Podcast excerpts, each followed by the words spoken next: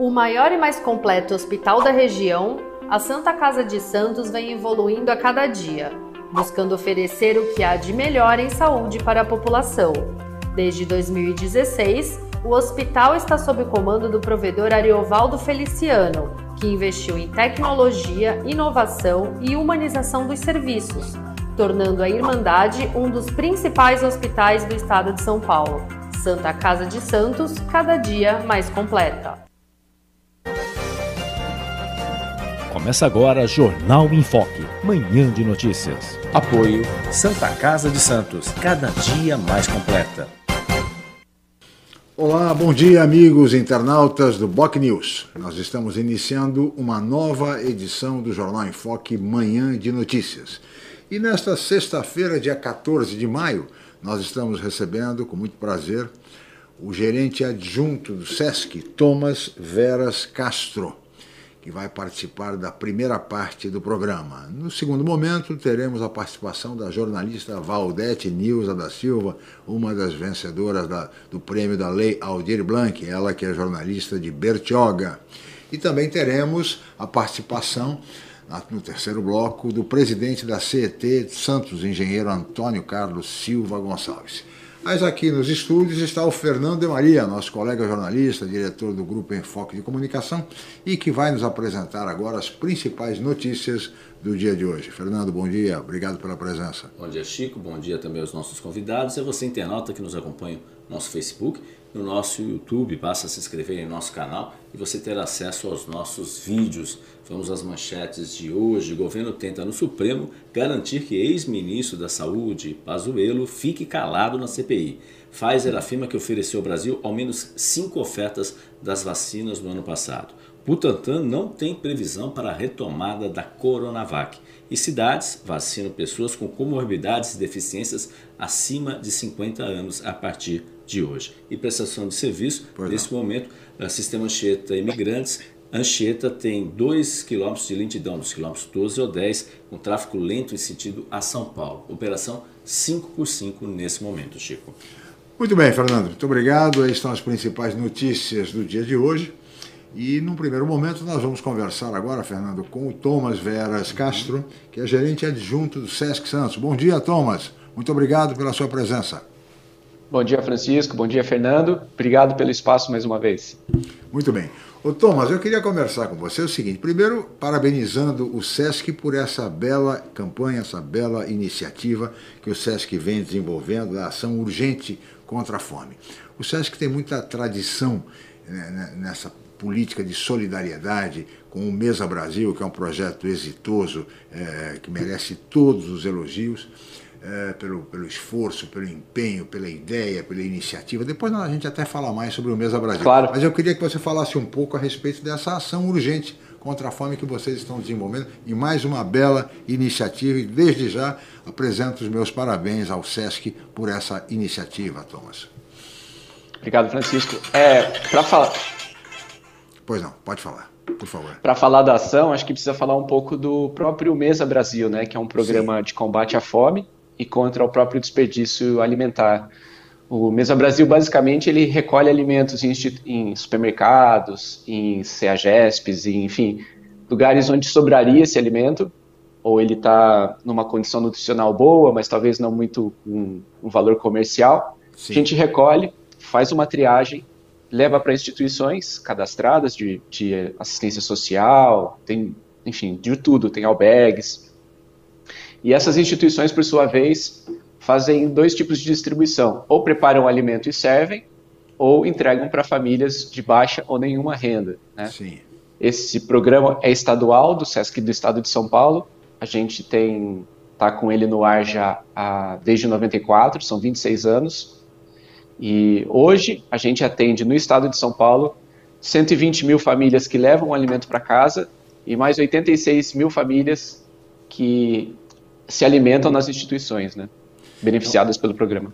Então você veja, 200 mil famílias. Esse programa do SESC atende a 200 mil famílias, o que significa, assim, em números eh, redondos, cerca de um milhão de pessoas que são alimentadas por esse projeto do SESC. Por isso que ele, esse projeto tem que ser prestigiado e, na medida do possível, as pessoas, se puderem contribuir, colaborar, devem fazê-lo, devem procurar o SESC para fazer, porque isso é fundamental. Sobretudo nesse período agora de pandemia, de tanto desemprego, de tantos problemas sérios que as famílias vêm enfrentando, falta de recursos, o auxílio emergencial, infelizmente, é insuficiente.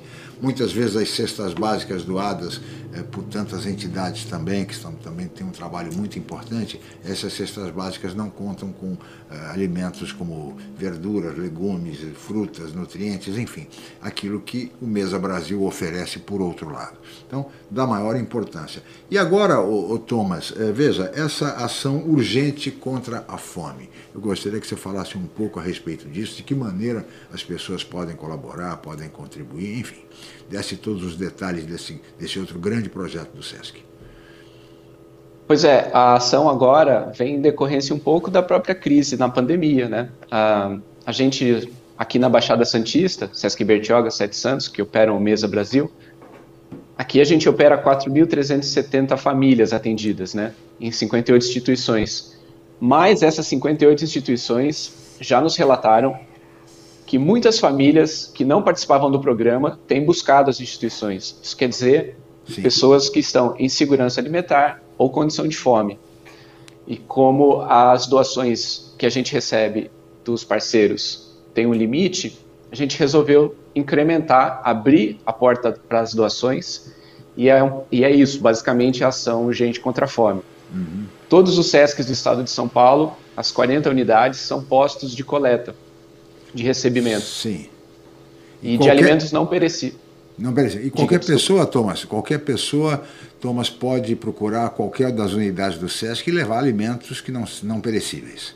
Basicamente é isso. Né?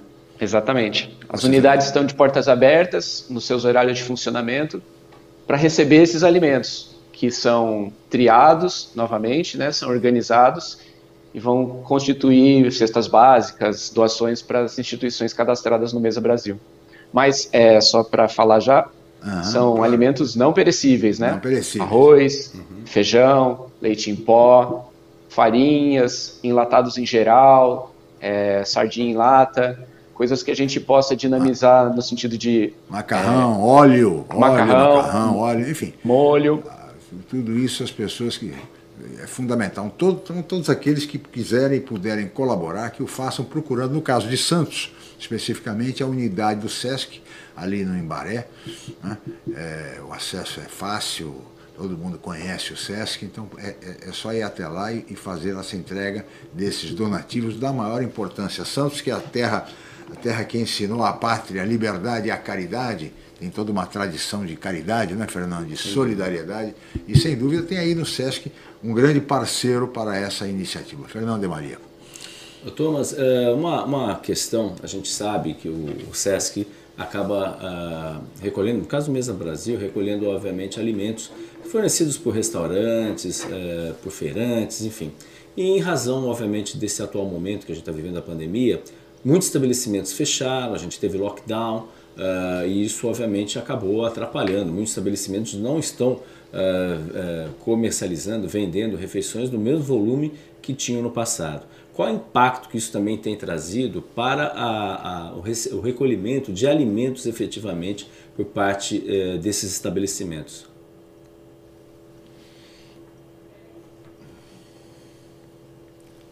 Oi, Thomas, está nos ouvindo? Estou. Opa. Alô? Por, favor. Oi, Thomas. Por favor. Ouviu, ouviu a pergunta do Fernando? O ouvi, ouvi. Tá, então por tá, favor. Por favor.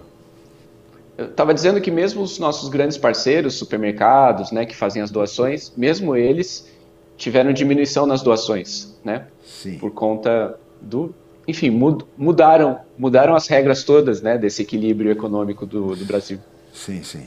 Então a gente é, sentiu isso e tem tentado com ações de prospectar novos parceiros, de tentar acessar outros doadores, é, não, não baixar tanto a, o fluxo né, de doações Sim. e entregas no mesa. E com relação aos restaurantes e às feiras livres, Thomas? É, é uma diminuição é, visível, né, no sentido de que o, o nosso parceiro, se ele não consegue abrir o estabelecimento ou fornecer ou fazer girar, ele automaticamente não doa tanto. Sim. Mas a, mas a maioria, é, enfim, tem esse entendimento, a gente também tem, né? E, e esperamos que seja uma, uma, uma travessia, um momento para a gente passar. Claro, claro, não tenha dúvida que será. Já estamos aí com uh, a vacinação, apesar das dificuldades, até relatadas pelo Fernando aqui nas notícias do dia, mas de qualquer maneira estamos, uh, estamos vacinando a população. E isso é muito importante para que tudo volte à normalidade. Quer dizer, retomemos a normalidade. Agora, em relação às atividades do SESC de um modo geral, Thomas, é, evidentemente vocês também, isso houve um impacto, mas a, vocês continuam fazendo todas as suas ações, ou pelo menos boa parte delas, por, pelo meio virtual, não? A parte de programação cultural, socioeducativa, Sim a gente conseguiu de fato passar para o virtual. Né? Temos várias atividades durante a semana nas nossas plataformas, Instagram, YouTube, Facebook do Sesc São Paulo e Sesc Santos. Sim.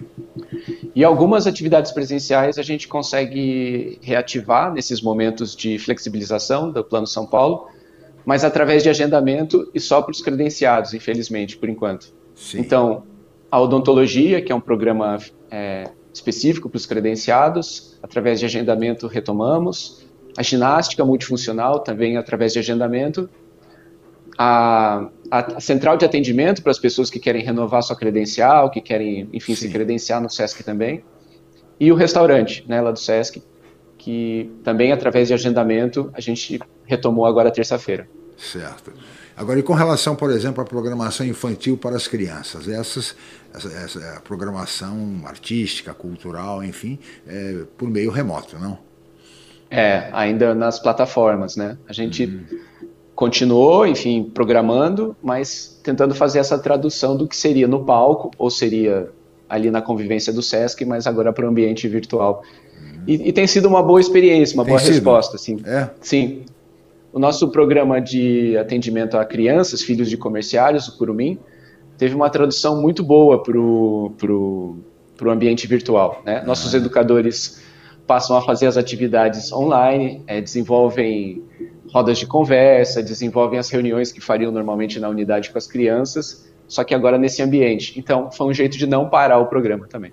Isso, isso é muito importante. É, e a criança, ela, ela, ela também tem, ela participa com muita alegria, né, Fernando, de todo o ambiente virtual, né? Tem muita facilidade para o aprendizado, né? bem mais do que nós, né? nossos idosos. não é, Tom? Mas as crianças, elas, eu, eu, digo isso, eu digo isso porque eu, eu vivo essa experiência com os meus netos, né? São eles que me orientam.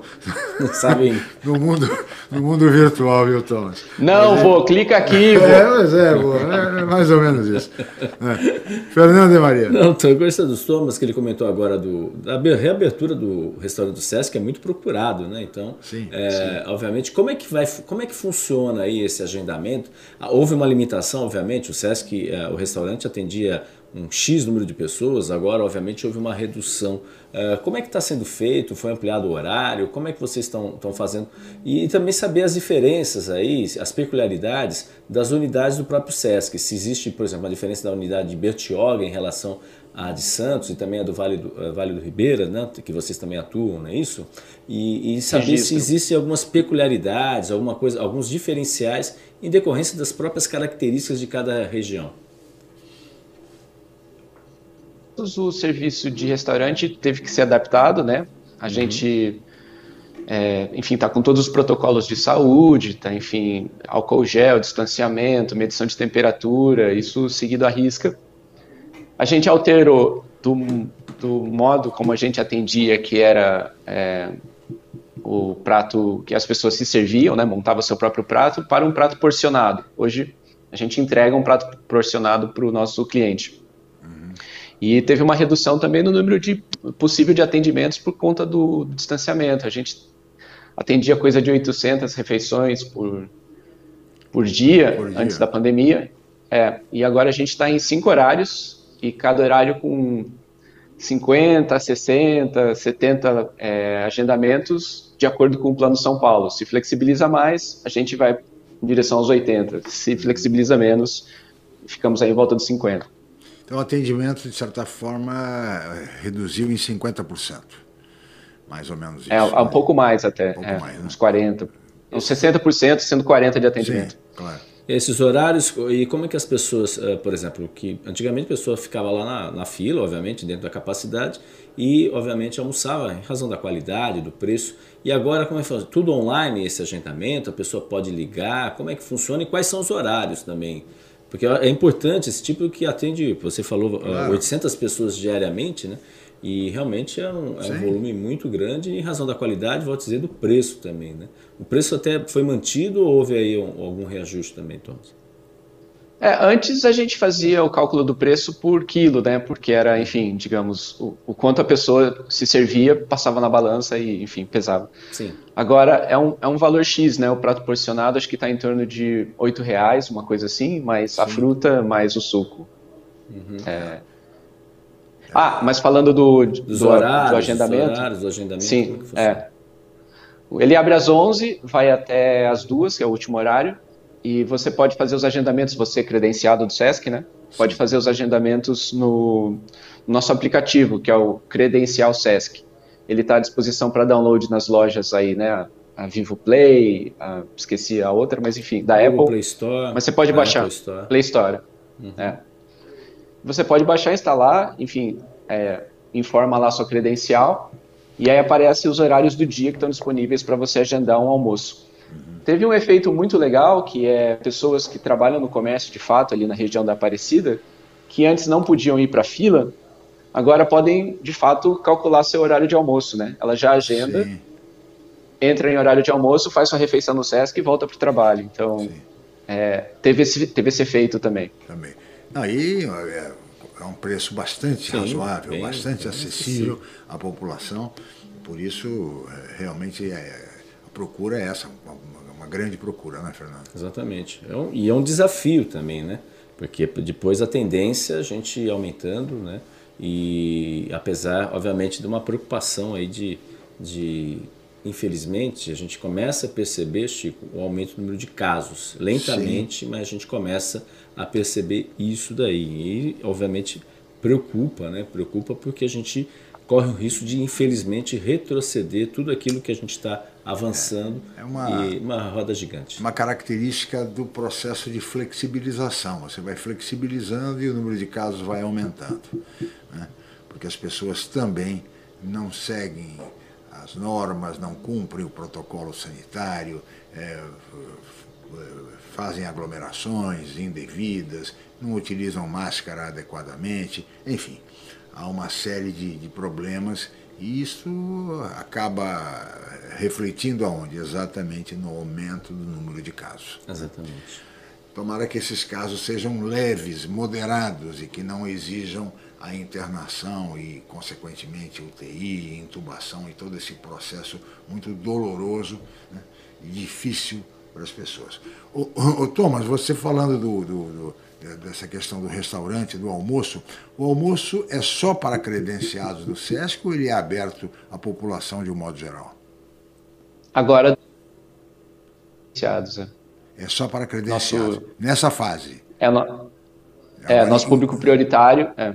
Na- durante a pandemia toda, a gente Sim. passou por esse modo só para o credenciado. credenciado. Mas fora da pandemia é aberto a qualquer, todas as pessoas. É, a gente tinha o, o atendimento de não credenciados, né? Sim. O valor variava um pouco também, Sim, claro. mas na medida que a gente teve que reduzir o atendimento, aí a gente se voltou de fato para o nosso público prioritário, que é o comerciário, né? Muito bem.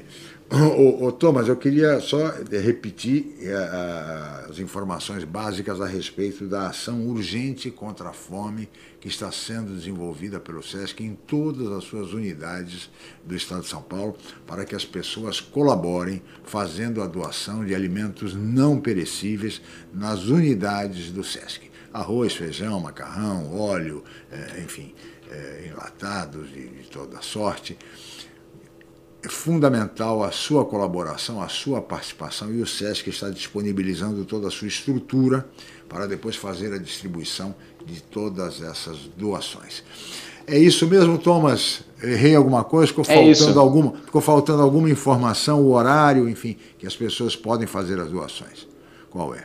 Eu tô com uma cola aqui do serviço, vou passar. Então vamos lá, por a favor. Gente, a gente é, recebe os alimentos, né? Inclusive aqui no Sesc Santos a gente tem o modo drive-thru, se você não quiser descer.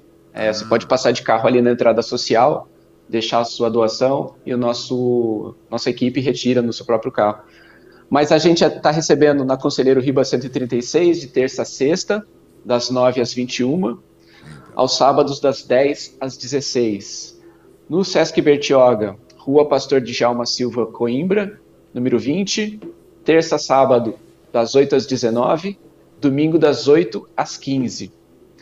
E no Sesc Registro, lá no Vale do Ribeira, na Avenida Prefeito Jonas Banks, 57, terça a sexta, das 10 às 19, sábado das 10 às 14.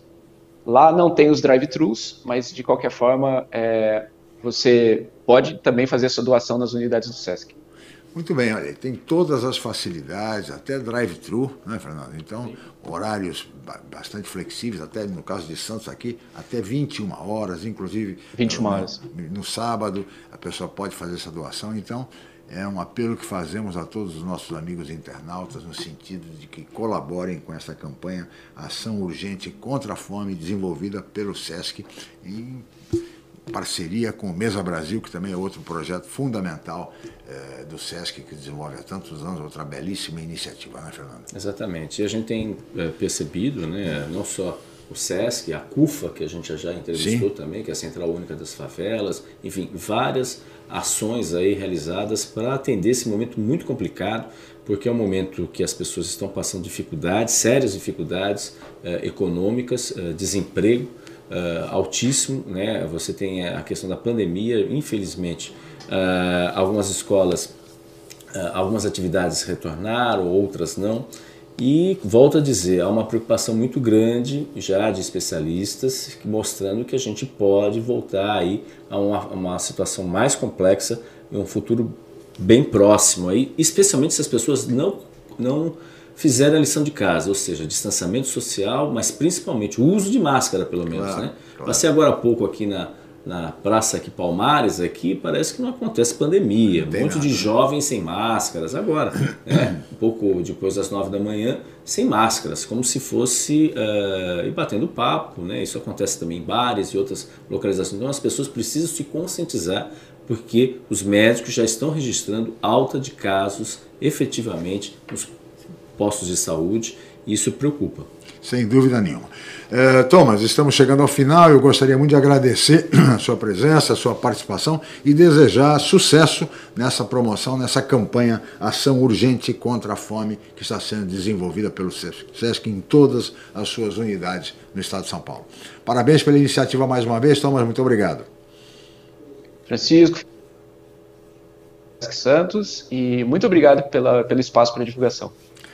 Muito bem, este foi Thomas Veras Castro, gerente adjunto do SESC, que participou dessa primeira parte do Manhã de Notícias Jornal em Foque. Nós vamos agora para um rápido intervalo e na volta vamos entrevistar a colega jornalista Valdete Nilza Silva, uma das vencedoras do prêmio Lei Aldir Blanc em Bertioga. Voltamos já. Estamos apresentando Jornal em Foque Manhã de Notícias.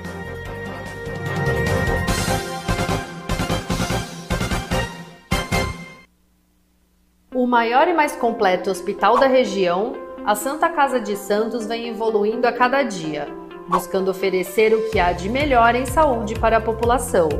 Desde 2016, o hospital está sob o comando do provedor Ariovaldo Feliciano, que investiu em tecnologia, inovação e humanização dos serviços, tornando a Irmandade um dos principais hospitais do estado de São Paulo. Santa Casa de Santos, cada dia mais completa.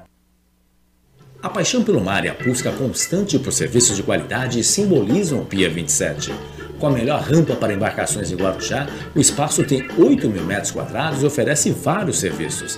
Além da guarda de embarcações, o Pia 27 disponibiliza transporte próprio para a transferência dos seus clientes com saída na ponta da praia em Santos. Faça uma visita programada. O Pia 27 funciona de segunda a segunda com folga às quartas-feiras. Pia 27, um novo conceito em marina. Rádio, TV, internet e jornal. O Grupo Enfoque Comunicação traz informação com credibilidade em todas as plataformas por meio do Boc News. Acompanhe nossas notícias pelo site bocnews.com ou pela TV no youtube.com/bocnewstv e ainda na versão digital ou impressa do Boc News, além do rádio, onde você pode acessar pelo site bocnews.com ou baixar o aplicativo da Rádio Boc News pelo Google Play Store. Boc News, informação com credibilidade em todas as plataformas. Voltamos a apresentar Jornal em Foque, Manhã de Notícias.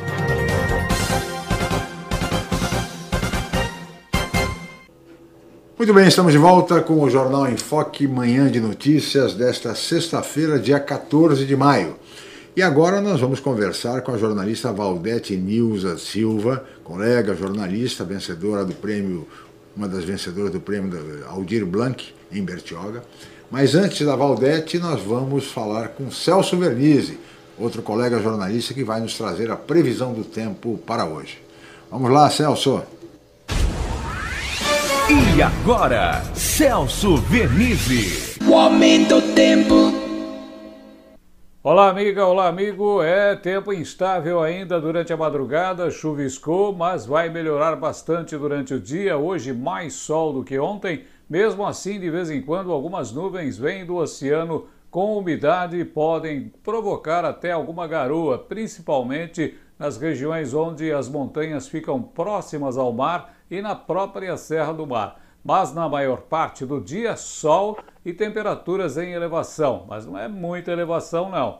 Vamos até 22, 23 graus de máxima e no sol tudo bem, na sombra sensação de frio e à noite esfria novamente, agasalhos e cobertores necessários. Isso vale para todo fim de semana, sexta, sábado e domingo, sendo que Sábado e domingo serão melhores do que a sexta-feira, com mais sol e temperaturas um pouco mais agradáveis durante a tarde, mas as noites e madrugadas continuarão frias. Frente fria foi embora, tem o ar frio que ainda vai determinar inclusive uma infiltração maior com a ocorrência de chuva no início da próxima semana em alguns lugares do litoral. Interior não dá bola para nada disso, tem temperaturas em elevação, 28 graus e a capital chega até os 24, 25 graus. Bom fim de semana para todo mundo. O aumento do tempo. Pois é, muito obrigado, colega jornalista Celso Vernizzi, pela previsão do tempo apresentada agora. Um abraço ao Celso. E agora eu queria chamar a nossa colega jornalista Valdete Nilza da Silva, ela que jornalista, jornalista muito experiente e que está em Bertioga há muito tempo. E ela, inclusive, é uma das vencedoras do prêmio Aldir Blanc, né? é, relativo à cultura de um modo geral, poesia, literatura, e ela vai nos falar muito a respeito disso. Bom dia, Valdete. Valdete, prazer em vê-la. Chico, grande abraço, prazer em revê-lo também. Muito obrigado, Valdete. Fernando de Maria também está aqui nos estúdios para participar dessa conversa. Nós que fomos colegas no Jornal da Tribuna, né, Valdete? Junto com, juntamente com o Fernando de Maria, com o Berto Chalube, que também está por aqui. Manda, manda, manda um abraço para você, Valdete. Prazer em vê-la. Ô, Valdete, vamos conversar um pouquinho a respeito, primeiro, eu acho que do prêmio. Receba desde já os nossos parabéns pelo prêmio e me explica como é que funcionou isso, como é que foi, como é que foi essa conquista, Valdete. Bom, bom dia para vocês, né? Obrigado. Mais uma vez, prazer imenso estar participando desse espaço, desse jornal que tem uma grande repercussão na nossa região. Bom, a lei Aldir Blanc, ela veio para ajudar os municípios, os artistas da região, né? Sim das cidades que estão vivendo esse momento é, crítico em razão da pandemia, né? Então, a Prefeitura de Bertioga convocou da cidade, participou, convidou participarem apresentando projetos artísticos é, voltados à divulgação da cidade Sim. para a comunidade, né? E auxiliá-los ao mesmo tempo. Uhum. Uh, eu estou em Bertioga há praticamente 30 anos, o mesmo tempo de emancipação política e administrativa de Bertioga. Né? Você sabe disso, vocês sabem é, do nosso trabalho como jornalista. Está picotando um pouquinho, viu, viu Valdete? O e teu áudio, tipo... o teu áudio está picotando um pouco. É, tem momentos que a gente escuta muito bem, tá. tem outros que fica picotando. Então vamos ver se a gente consegue regular uhum. esse áudio para que os nossos internautas possam ouvi-lo, ouvir as suas considerações. Tá certo? É a internet aí, tá talvez. Bom. Vamos lá. Vamos tentar. Pode ser, pode Conti ser. Continue. Bom, é, eu estou participando, né? Me inscrevi com uma poesia, Ares de Bertioga. Sim. E meu projeto foi um dos contemplados. Outros 46 projetos foram selecionados também em outras categorias. O meu foi na categoria de literatura.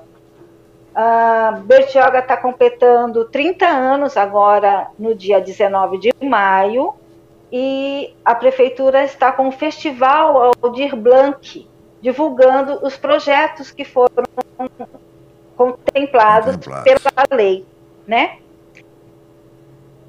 Quinta, é, sábado agora, a partir das 17 horas, acontece a programação de lives com música, é, apresentações de trabalhos ou como artesanatos e, também, e é uma satisfação muito ter sido é, contemplada nesse momento uhum. e comemora também a universidade e essa lei, ao mesmo tempo, homenageia o grande compositor e poeta Dir Blanc, falecido do ano passado, uhum. em razão da Covid.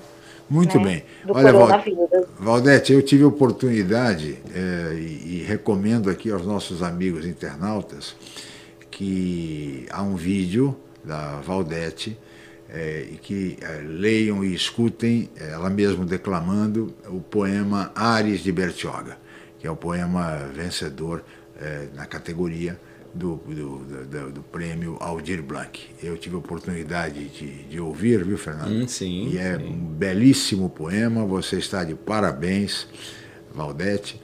É, e, e, é uma belíssima homenagem a, ao município de Bertioga. Sim. Tá certo? A esse, Eu estou forte lá, esse belo. tempo, tempo todo que você está em Bertioga, trabalhando pelo município, ajudando o município, o município a, a se desenvolver. E este prêmio é merecidíssimo. Eu tive a oportunidade de, de ouvir, uh, ver o vídeo e ouvir você declamando uh, por vários recantos de Bertioga e parabéns, é muito bonito. Eu não sei se nós teríamos tempo, talvez não tenhamos tempo de exibir esse vídeo, né, Fernando? Mas de qualquer maneira, eu recomendo a todos os nossos amigos internautas. Ares de Bertioga, o poema de Valdete Nilza Silva, nossa colega jornalista e vencedora nessa categoria do prêmio Aldir Blanc. Fernando de Maria. É importante, até a Valdete, colocar aí os internautas que tiverem interesse de conhecer um pouco também da cultura, da história aí de Bertioga. Como é que faz para acessar dentro das comemorações dos 30 anos, né? Bertioga chegando anos, a 30 exatamente. anos. Né, que era a, a, algo impensável, né, e era uma luta uh, de, de, dezenas de, de pessoas, centenas de pessoas, e aí é uma realidade. Hoje Bertioga já ultrapassou Mongaguá em termos de populacionais, uhum. uma cidade com mais quase 60 mil habitantes, né, pelo menos é que a gente não tem noção, né? Porque o censo, infelizmente, está tá bem atrasado. Bem atrasado. Nem tem previsão, isso que é o pior. E a gente sabe que Bertioga, assim como Praia Grande, são as cidades que têm, assim, outras cidades do litoral sul, têm uma taxa de crescimento enorme, grandes empreendimentos imobiliários é, e tem também desafios. Como é que faz para as pessoas acompanharem aí um pouco da, do trabalho que está sendo realizado, não só por você, Valdete, mas também por outros profissionais aí da área cultural de Bertioga? Basta acessar a página da Prefeitura no Facebook, sábado, a partir das 17 horas. Sim. E acompanhar a programação comemorativa, né? O Festival Aldir Blanc. Ele começou no dia 1 e vai até o dia 22 de maio. As uhum. apreciações acontecem aos a partir das 17 horas. Página do Facebook da Prefeitura. As pessoas conhecem de Bertioga, da poesia do Natal, dos músicos da cidade, é, nos vários estilos musicais, né? enfim. E depois também é, podem vir conhecer pessoalmente a cidade, tomando todos os cuidados, né? Usando máscara, álcool em gel, evitando aglomerações, que isso é fundamental nesse momento. Portanto, acompanhem no próximo sábado, agora, amanhã, dia 15, essa live em Bertioga, é, com diversas apresentações musicais, apresentações de poemas. O vencedor, esse da Valdete, estará também, será apresentado nessa live, Ares de Bertioga. É só entrar na página da Prefeitura de Bertioga para acompanhar exatamente virtualmente esse, esse, essa manifestação artística com, com, talentos da região, talentos de Bertioga eh, se apresentando. Ou, como disse bem a Valdete, as pessoas podem ir a Bertioga, porque realmente Bertioga é uma belíssima cidade. Né?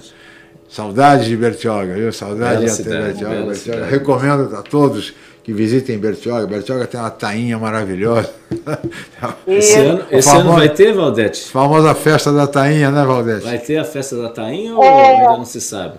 Olha, ainda não foi divulgado nada, mas acredito que se tiver, vai ser no sistema drive-thru. Drive-thru, Porque né?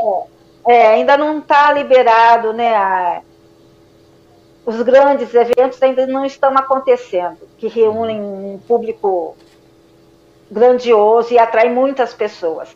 Então, acredito que se houver alguma festividade, vai ser em sistema drive-thru. Drive Olha, mesmo sendo no drive-thru, vale a pena, viu? Porque a tainha de Bertioga é maravilhosa. E uma, vez, uma vez, viu, Valdete, um velho pescador me disse uma coisa, me ensinou, que tainha se come, se pesca em meses sem a letra R.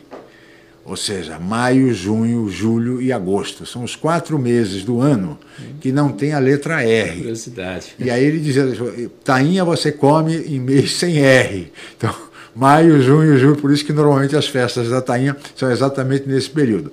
Então, como estamos no mês de maio, portanto, mês sem R, assim como junho, julho e agosto, nesse período é o período mais indicado para as festas da tainha, viu, Fernando? Viu, Valdete?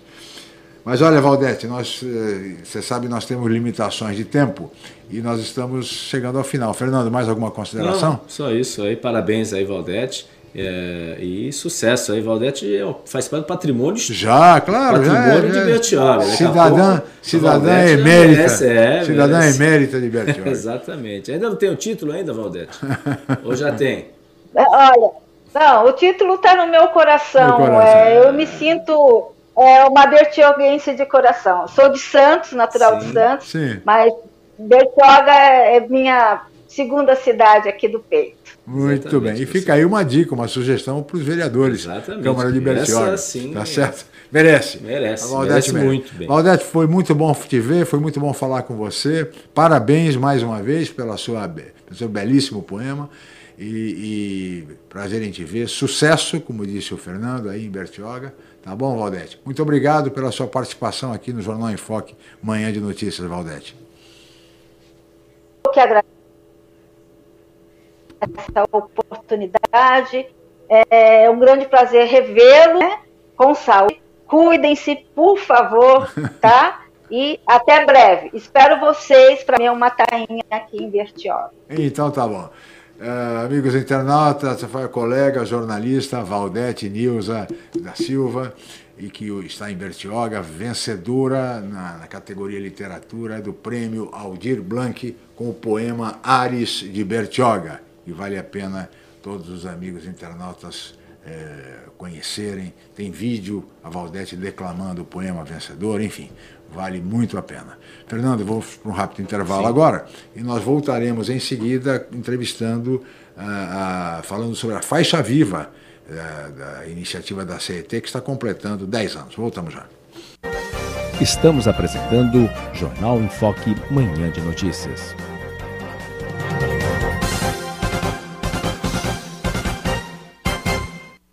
O maior e mais completo hospital da região, a Santa Casa de Santos vem evoluindo a cada dia, buscando oferecer o que há de melhor em saúde para a população. Desde 2016, o hospital está sob o comando do provedor Ariovaldo Feliciano, que investiu em tecnologia, inovação e humanização dos serviços, tornando a Irmandade um dos principais hospitais do estado de São Paulo. Santa Casa de Santos, cada dia mais completa. A paixão pelo mar e a busca constante por serviços de qualidade simbolizam o Pia 27. Com a melhor rampa para embarcações em Guarujá, o espaço tem 8 mil metros quadrados e oferece vários serviços. Além da guarda de embarcações, o Pia 27 disponibiliza transporte próprio para a transferência dos seus clientes com saída na ponta da praia em Santos. Faça uma visita programada. O Pia 27 funciona de segunda a segunda com folga às quartas-feiras. Pia 27, um novo conceito em marina. voltamos a apresentar Jornal em Foque, Manhã de Notícias.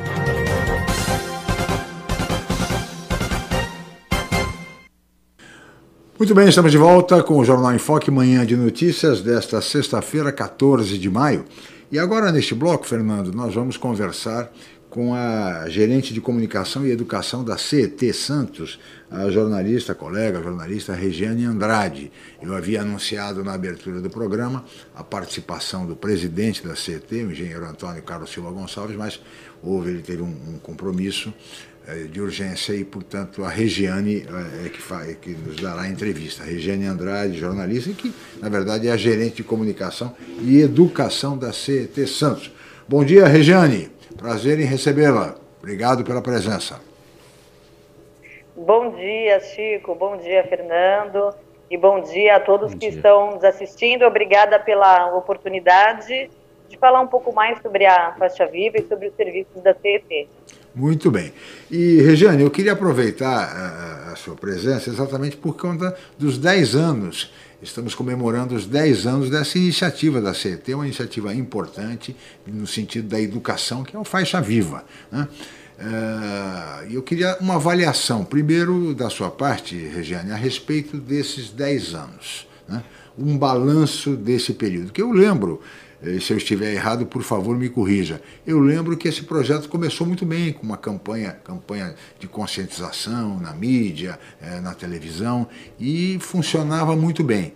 Depois de um certo tempo, houve, eu acho que uma, uma um esvaziamento, houve um recuo, e nós passamos a ter algumas dificuldades com relação ao faixa viva.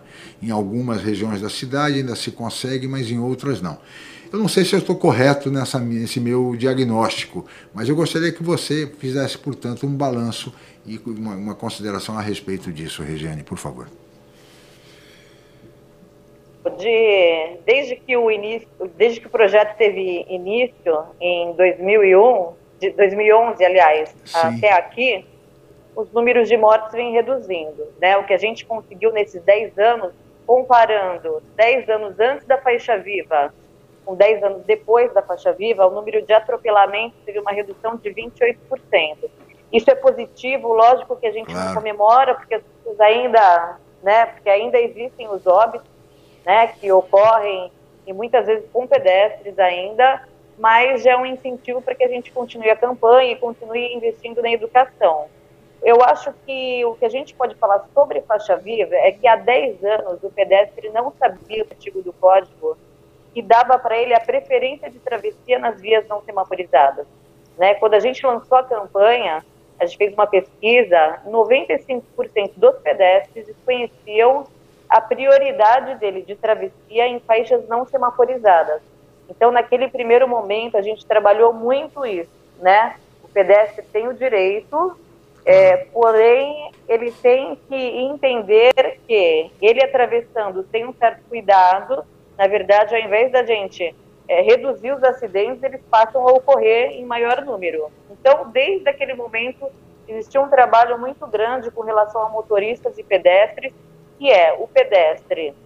A gente lançou, inclusive, em Santos, esse gesto do braço esticado. Por Sim. quê? Porque era uma novidade para o pedestre, era uma novidade para o motorista, então aqui a gente lançou o gesto do braço esticado, que hoje ele vem sendo reproduzido em diversas outras cidades do país também, uhum. né? Ele estica o braço, faz um contato visual com o motorista e a partir daí a gente incentiva que só quando os primeiros veículos param na faixa é que ele tem que iniciar uma travessia. Sim. E desde então houve muitas dúvidas né, de pedestres, então eles passaram a atravessar mesmo em, em faixas semaforizadas, e esse trabalho vem sendo feito até hoje. O que, que eu entendo? Que hoje o pedestre já sabe quais são os seus direitos, já sabe quais são os seus deveres, e o motorista também já sabe que numa faixa semaforizada ele tem que parar. O que a gente tem que fazer é difundir isso fazer com claro. que as coisas aconteçam. Uhum. Né? Infelizmente, na pandemia, a gente deu uma pausa mesmo nesse, nesse projeto da Faixa Viva, porque as ações educativas que a gente vinha fazendo exigiam um contato físico com as pessoas. Né? A gente uhum. incentivava o gesto do braço, a gente incentivava, a gente conversava com os motoristas, entregava folheto. E com a pandemia a gente acabou reduzindo é, campanhas em função da, da recomendação de distanciamento. Só que por conta dos 10 anos a gente entendeu que tudo isso tinha que ser retomado com certos cuidados, né? Então os agentes de trânsito hoje já voltaram a ser posicionados em faixa. A gente está começando com a faixa da onde era semaforizada, né? Aquela faixa da Floriano Peixoto, próximo ao Shopping Miramar. Os agentes de trânsito estão lá essa semana e a gente conta também com inflado de mais de dois metros com o logo da faixa viva, que é uma identificação visual que a gente acha que ajuda claro. o motorista a identificar que aquela é uma faixa viva e também o pedestre, é, ele fica incentivado a fazer a travessia. Tá certo. Fernando de Maria. Bom dia, Regiane. Obrigado pela sua participação uh, e parabéns pelo trabalho. Uh, Regiane, uh, eu não sei, talvez você possa saber quantas faixas tem na cidade Algumas estão escritas faixas vivas, outras não. Mas assim, uh, por que em alguns lugares a faixa viva pegou, como em frente, por exemplo, ali, ali no Gonzaga, próximo à praia, na, na costa, né? Shopping pegou, Iporanga. Shopping, shopping Parque Balneário, no Iporanga, no Iporanga também, também. Né? dois locais especificamente mas em outros locais não funcionam, né? É, por quê? É uma questão cultural ou uma necessidade maior de, de ampliar isso para outros pontos? Porque a gente percebe, apesar de estar escrito faixa viva, aqui na própria Afonso Pena a gente percebe que simplesmente os motoristas e muitos, obviamente, muitos pedestres temem até uh, uh, fazer ó, faixa viva, porque infelizmente os motoristas não respeitam. Então, por quê? Chegou algum já algum levantamento, alguma pesquisa que a CT realizou para identificar o porquê desse tipo de situação, Regiane? Então, são aproximadamente 1.200 faixas sem semáforo. São uhum. as faixas vivas, né? Uhum. Independentemente dela ter aquela inscrição na borda, faixa viva, todas as faixas que não têm semáforo são faixa viva, onde o pedestre, teoricamente, tem a prioridade da travessia. A gente concentrou muito as nossas equipes é, no, nas faixas da Orla e da Ana Costa, justamente por conta da concentração de pessoas. Onde tem mais pessoas, a gente reúne equipe e isso facilita o nosso trabalho educativo, porque mais pessoas concentradas, um público maior atravessa, porque o que, que acontece, Fernando? A gente já fez algumas ações em faixas pouco movimentadas e aí passa um pedestre, você para todos os veículos para um pedestre atravessar. E, na verdade, a gente incentiva é, a, a, travessia em massa, né? Que eles se agrupem, aguardem até um pouquinho que todos atravessem de uma vez só. Uhum. Agora, realmente, os locais onde a gente mais trabalhou são aqueles locais que hoje a campanha mais pegou, né? Uhum. São algumas vias da Orla e algumas, e algumas travessias também da Ana Costa. E o que, que a gente vai fazer agora? A gente vai trabalhar semanas em uma travessia específica, justamente para fazer aquele trabalho do motorista passar por ali e lembrar que teve uma equipe educativa ali que ficou um bom tempo para que ele se habitue a fazer a parada naquela faixa. Então esse trabalho começou agora.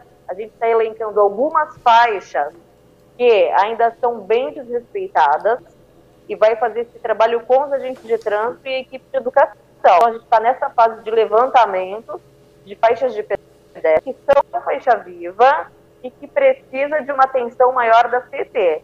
E aí, dependendo da faixa, a gente, se ela não tiver aquela inscrição na borda de faixa viva, a gente vai sinalizar, a gente vai ver como é que está a iluminação daquela faixa, vai é, atuar mais com campanhas educativas e tentar fazer isso em diversas outras faixas onde a gente enxerga que a campanha ainda não é suficiente, que os pedestres ainda são desrespeitados na travessia, que os motoristas ainda não param. Não, sem dúvida, viu, Regiane? Você tem razão na sua avaliação. É uma avaliação lúcida, mas de qualquer forma, veja, é, nós temos problemas sérios no trânsito em Santos. Sobretudo no desrespeito por parte de motoqueiros, até mesmo de ciclistas que não respeitam e nem priorizam o pedestre. O pedestre, mesmo diante de uma faixa de segurança, ele é desrespeitado. Quem anda na rua, o pedestre que anda na rua, verifica o risco que ele corre todos os dias. Porque o que nós temos de motociclista, motociclistas ultrapassando veículos pela direita, pela esquerda, pelo meio, por todos os lados, subindo uhum. nas calçadas, subindo nas calçadas para fazer as suas entregas eh, rapidamente, ou seja, colocando, estando permanentemente eles motociclistas em risco e colocando os pedestres, esquecendo que antes de ser motociclista ou antes de ser motorista, o cidadão, o, o, o usuário do carro é pedestre. Todos nós somos pedestres. No entanto, há esse desrespeito e a faixa viva, você disse bem, é preciso que a pessoa estenda o braço e fique atenta, porque se for atravessar, vai ser atropelada. Então é preciso que os carros parem, a boa, contar com a boa vontade dos motoristas, tá certo? Para que eles parem, para que a pessoa possa atravessar em segurança. Por isso é fundamental insistir com a campanha, é, sabe, é, aumentar a, a o ritmo dessa campanha, como vocês pretendem fazer, com, com a participação dos agentes nos, nas faixas de segurança, porque realmente é um risco muito sério. Qualquer pessoa que, que hoje se, se dispõe a andar é, é, em Santos, até mesmo, Regiane, vocês sabem disso, é, nas esquinas que tem postos de gasolina tem a faixa de segurança, uhum. o pedestre se coloca na faixa de segurança, numa avenida para atravessá-la em segurança, numa esquina com um posto de gasolina. O que, que acontece? O motorista vem e entra em altíssima velocidade no posto uhum. de gasolina, colocando deliberadamente o pedestre em risco. Quer dizer, é uma coisa incrível. A falta de educação dos nossos motoristas é um caso de polícia dos nossos motoristas, dos nossos motociclistas. Eu não vou o de motoqueiros, porque motociclistas geralmente são, respeitam a legislação. Mas, é, de fato, eu, eu queria saber, Regiane, que essa, esse é um desafio imenso para a CET e saúdo o fato de vocês estarem desenvolvendo campanhas preocupados nesse período agora de comemoração do Faixa Viva. Façam isso mesmo, porque a questão da educação do motorista é absolutamente fundamental. É. Então, Chico, a gente está num momento de reformulação do setor de educação no trânsito da CET, né? Então, o que, que a gente percebe hoje? Que a gente também precisa levar esse conhecimento dentro das empresas. Então, nessa reestruturação, a gente também vai criar um novo setor interno com funcionários que a gente já tem, porque são funcionários que já estão, fazem parte da CT há mais de 20 anos, pessoas que estudam as leis, e a gente vai criar um, um setor também de treino, capacitação palestras em empresas. Por quê? A gente sabe que tem um público grande né, na, nas empresas, pessoas, são motoristas, são motociclistas, são ciclistas, e alguma forma da gente entrar nessa empresa para poder claro. conversar com esses funcionários. Ótimo. Porque hoje a gente já atua na escola, né? Claro uhum. que deu uma pausa em função de pandemia, aula online, a gente já atua na, nas escolas, só que a gente tem que aguardar essas crianças crescerem para serem bons motoristas. Claro, claro. E a gente atua também nas ruas, nem sempre nas ruas você consegue parar aquele motorista para conversar com ele, para explicar sobre os problemas do trânsito, claro. por, que, por que, que os acidentes ocorrem. Então a gente vai abrir mais essa frente de trabalho das próximas semanas já e oferecer cinco palestras diferentes para as empresas. E a gente atua gratuitamente, é, eles reúnem a a, a partir de 10 pessoas, a gente vai nessa empresa e a gente conversa com eles, aulas de direção defensiva, como que as pessoas podem evitar um acidente de trânsito, porque uhum. dependendo de como você dirige o seu veículo, a sua moto, você consegue reduzir os acidentes de trânsito, uhum. né? Então é uma nova frente de trabalho que a gente está abrindo, porque a gente acha que é muito importante não só atuar na rua e na escola, mas também falar diretamente com esse motorista, esse Sim. motorista que tem o veículo, ele também é pedestre, mas que ele também pega a bicicleta dele, claro. Muitas vezes o deslocamento pode ser de lazer ou de casa para o trabalho. Lógico. Então é uma forma da gente estar tá conversando com todos os ocupantes, Sim. com todos os ocupantes das vias. Isso, é, é, você está corretíssimo, porque educação é fundamental. Educação, conscientização dos motoristas sempre. Educação no trânsito é prioridade sempre. Porque os motoristas, sobretudo os mais jovens, devem ficar atentos ao fato de que Santos é uma das cidades com o maior número de idosos no Brasil. Mais de 20% da população é formada por idosos. E os pais e avós desses motoristas irresponsáveis também são pedestres. Também são pedestres. Uhum. Os filhos, os irmãos também andam de bicicleta. Então, portanto, é preciso fazer a lição de casa, começar em casa. Quer dizer, cuidando exatamente da, da, da, de todos. Se todos forem atentos e cuidadosos no trânsito, teremos um trânsito muito melhor. Fernando de Maria. É, Regina, é outra, outra questão, é, a gente olhando, o, por exemplo, a boa parte da, da receita da CT vem das multas, né? É, algo em torno de 40, caiu um pouco ano passado em razão da pandemia, obviamente, menor fluxo de, de veículos, a, a, tendência esse ano, obviamente, é aumentar um pouco. Mas das multas, algo em torno de 40, foram 41 milhões, se não me engano, uh, não tenho certeza. É claro que as multas uh, têm um impacto, obviamente, para o objetivo das multas é investir em educação no trânsito, a qual é, é o seu setor. eu gostaria de saber, diante desse volume, há recursos suficientes para essa área de educação no trânsito, né? ou seja, é, a CET destina efetivamente uma verba suficiente para poder fazer um trabalho que é claro que nem você falou, houve essa redução, mas o ideal é a gente reduzir ainda mais o número de acidentes é. e mortes na cidade, que a gente sabe que também né, muita gente é, é, se acidenta não morre, não aparece nas estatísticas, mas acaba depois tendo sequelas aí nesse sentido.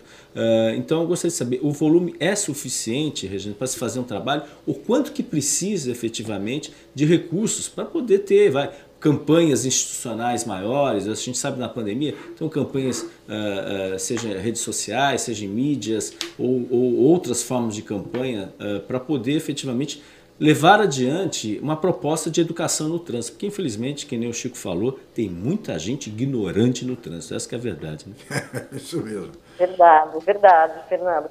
Então, hoje tem um investimento suficiente, é, eu tenho, uh, tenho uma gerência com mais de 10 funcionários, né, e a gente se divide nessas frentes de trabalho que eu já expliquei, mas a gente trabalha muito com material humano, Uhum. Então, são as pessoas que trabalham na gerência que fazem a diferença na educação para o trânsito. Então, são pessoas que elas são treinadas, elas já têm, elas já, como eu tinha explicado, elas já têm mais de 20 anos de empresa. Então, a gente trabalha muito com material humano. São pessoas que vão na escola, que conversam com essas crianças, pessoas que estão na rua, e a gente também tem um, a praça de trânsito, que hoje a gente não tem feito as atividades, mas como a gente educa as crianças por meio da nossa praça de trânsito, que é a mini cidade de trânsito, que é aqui na, na Praça Belmiro Ribeiro. Uhum. Né? Então a gente tem três bugs, a gente separa as crianças em três grupos, em algum momento elas estão, elas passeiam em bugs e, e, e veem a sinalização do local,